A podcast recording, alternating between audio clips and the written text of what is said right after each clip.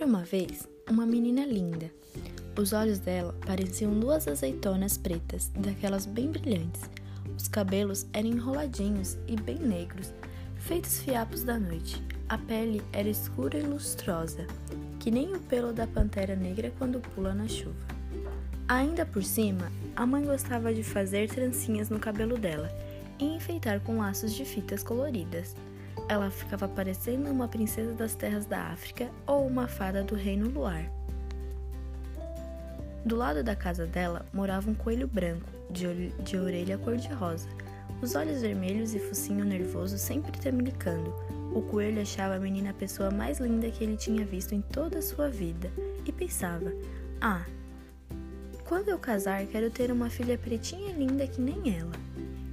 Por isso, um dia ele foi até a casa da menina e perguntou: Menina bonita do laço de fita, qual é o segredo para ser tão pretinha?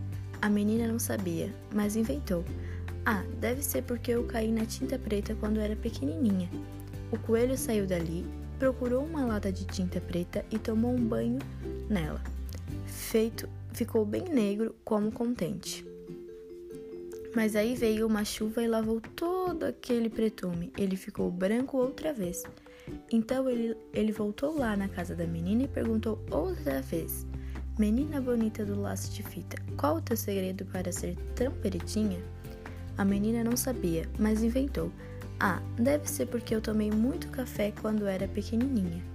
O coelho saiu dali e tomou tanto café que perdeu o sono e passou a noite toda fazendo xixi, mas não ficou nada preto. Então ele voltou na casa dela e perguntou outra vez: Menina bonita do laço de fita, qual o segredo para ser tão pretinha? A menina não sabia, mas inventou. Ah, deve ser porque eu comi muita jabuticaba quando era pequenininha. O coelho saiu dali e se empanturrou de jabuticaba, até ficar pesadão, sem conseguir sair do lugar. O máximo que conseguiu foi fazer muito cocozinho, preto e redondinho, feito jabuticaba mas não ficou nada preto. Por isso, daí alguns dias ele voltou lá na casa da menina e perguntou outra vez: Menina bonita do laço de fita, qual o segredo para ser tão pretinha? A menina não sabia, já inventando outra coisa, uma história de feijoada, quando a mãe dela, que era uma mulata linda e risonha, resolveu se meter e disse: Artes de uma avó preta que ela tinha. Aí o coelho, que era que era bobinho, mas nem tanto, viu que a mãe da menina devia estar mesmo dizendo a verdade, porque a gente se parece sempre com os nossos pais, tios, avós e até com os parentes tortos. E se ele queria ter uma filha pretinha e linda que nem a menina, tinha que era procurar uma coelha preta para casar. Não precisou procurar muito. Logo encontrou uma coelhinha escura como a noite e achava aquela aquele coelho branco uma graça. Foram namorando, casando e tiveram uma ninhada de filhotes, que o coelho, quando desanda a ter filhote, não para mais. Tinha coelho para todo gosto: branco, bem branco, branco meio cinza, branco malhado de preto, preto malhado de branco e até uma coelha bem pretinha. Já se sabe, a filhada da tal menina bonita que morava na casa ao lado. E quando o coelho saía de laço colorido no pescoço, sempre encontrava alguém que perguntava: Coelha bonita do laço de fita, qual teu segredo para ser tão pretinha? E ela respondia: Conselhos da mãe da minha madrinha.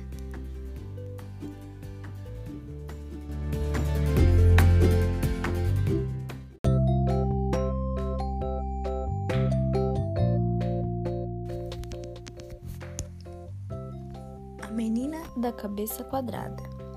Cecília acordou e sentiu algo muito quadrado em cima dos ombros. Será o travesseiro?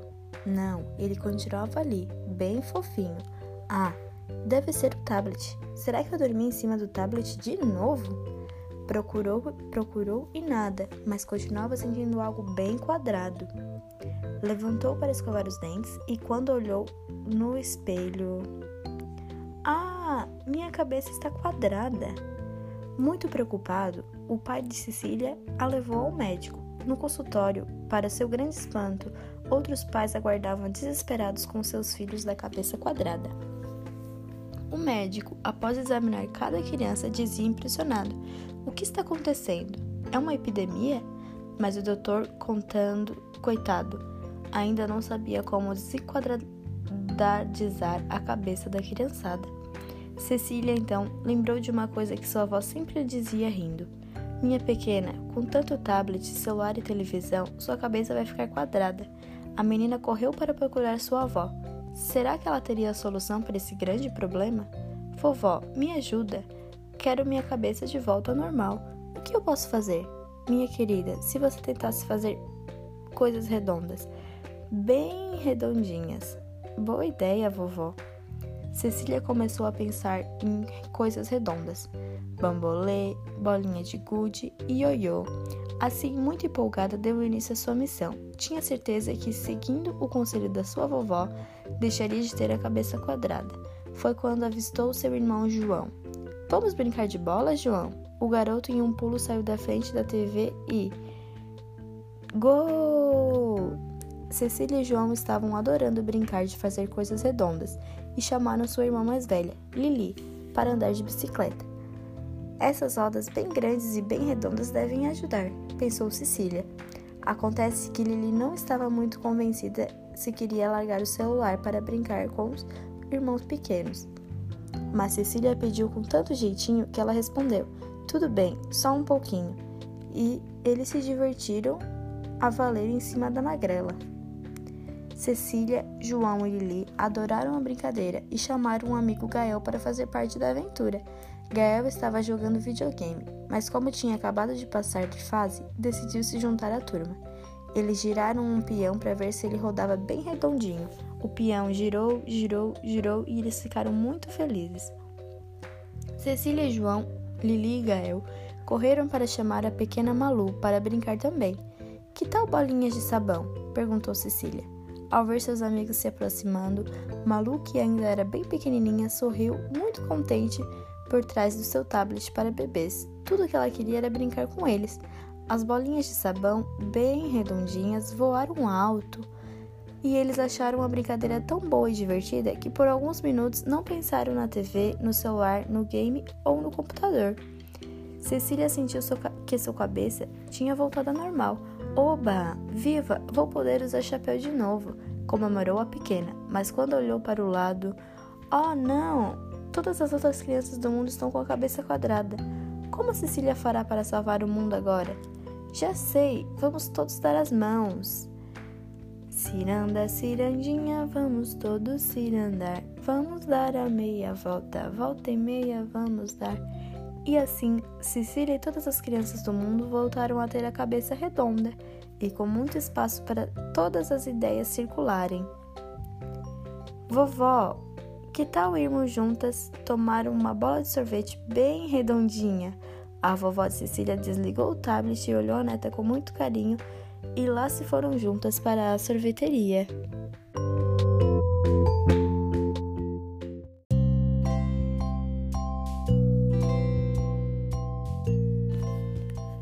Num bairro pobre de uma cidade distante, morava uma garotinha muito bonita. Ela frequentava a escola local. Sua mãe não tinha muito cuidado e a criança quase sempre se apresentava suja. Suas roupas eram muito velhas e maltratadas.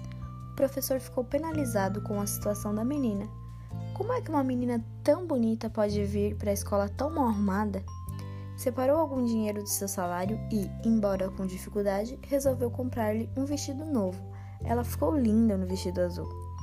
Quando a mãe viu a filha naquele lindo traje, sentiu que era lamentável que sua filha, vestindo aquela roupa nova, fosse tão suja para a escola.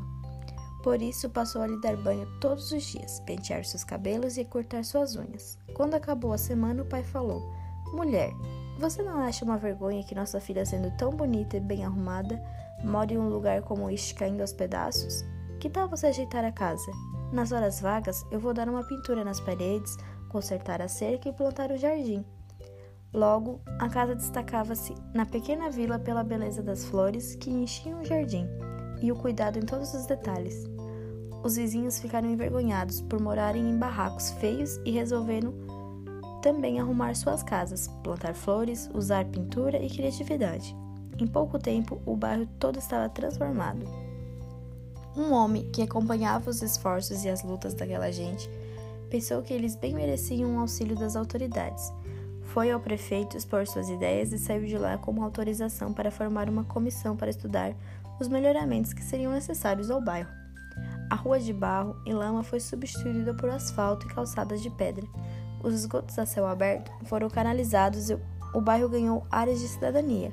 E tudo começou com um vestido azul. Não era a intenção daquele professor consertar toda a rua, nem criar um organismo que socorresse o bairro. Ele fez o que podia, fez a sua parte, fez o primeiro movimento que acabou fazendo com que as outras pessoas motivassem-se por melhorias. Será que cada um de nós está fazendo a sua parte no lugar que vive?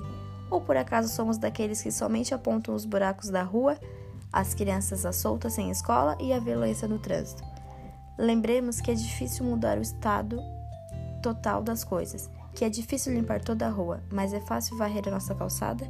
É complicado morar, morar no mundo, mas é possível plantar uma rosa azul.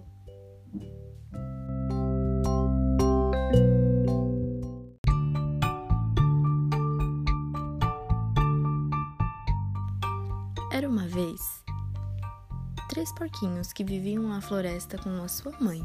Um dia, como já estavam muito crescidos, decidiram ir viver cada um em sua casa. A mamãe concordou, mas avisou-os: Tenham muito cuidado, pois na floresta também vive o lobo mau, e eu não vou estar lá para vos proteger. Sim, mamã, respondeu os três ao mesmo tempo. Os porquinhos procuraram um bom lugar para construir suas casas, e assim que o encontraram, cada um começou a fazer a sua própria casa. O porquinho mais novo, que só pensava em brincar, fez a sua casa muito rapidamente, usando palha, o porquinho do meio, ansioso por ir brincar com o mais novo, juntou uns paus e depressa, depressa construiu uma casa de madeira. O porquinho mais velho, que era o mais ajuizado, lembrou-se do que sua mãe lhe disse. Vou construir a minha casa de tijolos, assim terei uma casa muito resistente para me proteger do lobo mau. É claro que foi o que demorou mais tempo a construir a casa, mas, no fim, estava muito orgulhoso dela e só aí se juntou aos seus irmãos para brincar. Um dia andavam os três porquinhos a saltar, muito divertidos, quando aparece o lobo mau. Olá, vejo três deliciosos porquinhos à minha frente. Ao ver um lobo mau, fugiram cada um para sua casa. O lobo, que estava cheio de fome, chegou ao pé da casa do porquinho mais novo e disse: Cheira-me a porquinho, sai daí que eu vou te comer. Se não saíres, deito a tua casa de palha abaixo e vendo a casa de palha à sua frente, soprou tão forte que fez a casinha ir pelo ar. O porquinho assustado correu para a casa do irmão do meio, que tinha uma casa de madeira. Quando o lobo lá chegou, gritou novamente: Cheira-me porquinho, eu estou com tanta fome que vou comer os dois. E com dois sopros conseguiu deitar a casa de madeira abaixo. Os dois porquinhos mais novos correram, então apavorados, para a casa do irmão mais velho, do, do irmão mais velho, que era de tijolo. O lobo, vendo que os seus porquinhos estavam todos numa casa só, exclamou, louco de alegria: Cheira-me a porquinho! E mais fome não vou ter, pois apanhei três porquinhos para comer. Então o lobo encheu o peito de ar e soprou com toda a força que tinha, mas a, a casinha de tijolos não se mexeu nem um bocadinho. Aliviados, os três porquinhos saltaram de contentes, mas o lobo não desistiu e disse: não consegui deitar a casa de tijolos abaixo, nem derrubar a sua porta, mas eu tenho outra ideia. Esperem que já vão ver. E começou a subir do telhado em direção à chaminé. Os porquinhos mais novos ficaram aflitos, mas o mais velho, que era muito esperto, colocou no fogão, por baixo da chaminé, um grande caldeirão de água a ferver. O lobo, ao entrar pela chaminé, caiu do caldeirão de água quente e queimou o rabo fugindo o mais rápido que podia para o meio da floresta. Os dois porquinhos agradeceram ao seu irmão mais velho e aprenderam a lição. Deste lobo mau nunca mais se ouviu falar. Essa foi a história dos três porquinhos.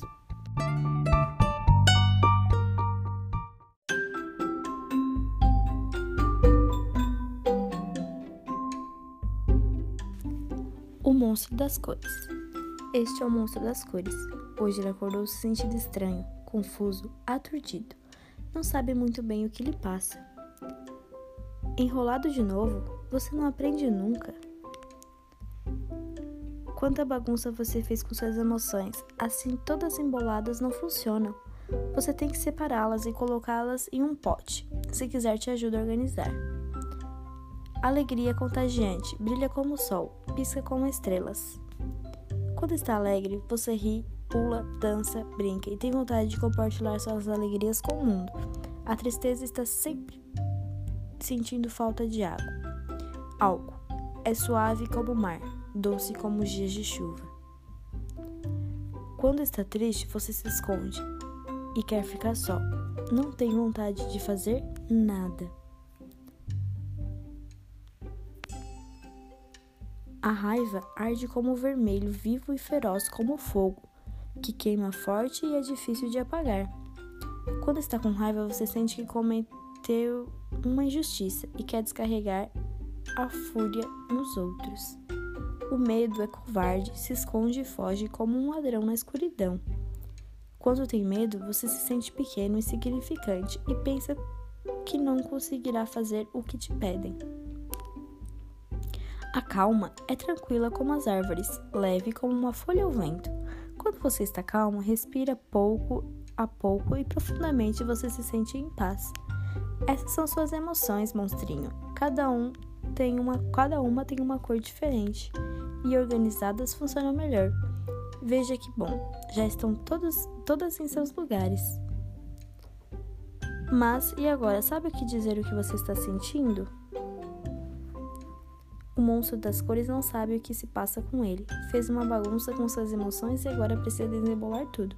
Será capaz de pôr em ordem e a alegria, a tristeza, a raiva, o medo e a calma?